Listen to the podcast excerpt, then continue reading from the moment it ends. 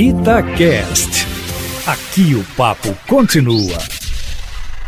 Ainda que o presidente não tenha alcançado o número que dizia juntar em São Paulo, cerca aí de um milhão de motos, sem dúvida que a motociata que ele promoveu no último sábado na capital paulista não deixa dúvidas de que Jair Bolsonaro está na rota para a campanha presidencial no ano que vem. Se isso seria uma antecipação da campanha, claro que é, mas o presidente não liga para essas coisas, até porque ele dá um outro nome para a campanha, mas vai fazendo isso pelo país afora. Fez no Rio de Janeiro, fez em São Paulo, e ao que tudo indica, vai fazer em Belo Horizonte, proximamente, porque é assim que ele mantém a base social dele mobilizada e de uma maneira que nem se pode dizer que é uma antecipação da campanha eleitoral. Ainda que em São Paulo, assim como no Rio de Janeiro, ele não usou máscara, muitos dos seus seguidores não usaram, outros usaram, sejamos justos. Mas é percorrendo o país que o presidente vai mobilizando o pessoal dele e de modo permanente, o que faz lembrar novamente o ex-presidente e o ex-senador Fernando Collor Collor de Mello, que andava de moto pelas ruas de Brasília,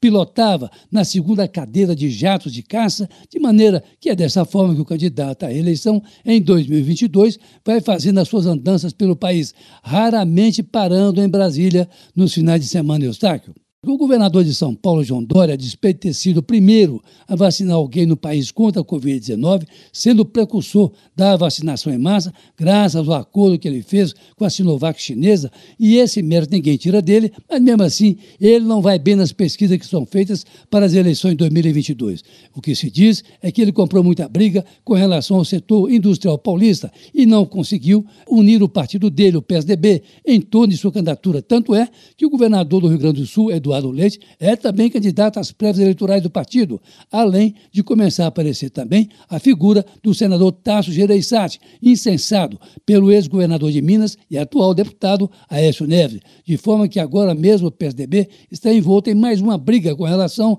à maneira como o partido quer realizar as prévias eleitorais. Lembrando, ainda que João Dória, quando candidato ao governo de São Paulo em 2018, vestiu uma camiseta do então também candidato Jair Bolsonaro, que até hoje, sempre que pode, lhe faz essa cobrança, Eustáquio. Olha, acho que o Romeu Zema não vai entrar nessa disputa do Partido Novo, não, viu? Com a desistência de João Amoedo, para tentar a presidência da República. Ele é um aliado do presidente Bolsonaro e a sua disputa, na verdade, é para continuar como governador de Minas Gerais em 2022, tendo que enfrentar, no entanto, a candidatura carismática do prefeito Alexandre Calil, a despeito das tentativas de Ciro Gomes de fazer dele, Calil, seu companheiro de chapa para a vice-presidência da República, Alessandra e Eustáquio.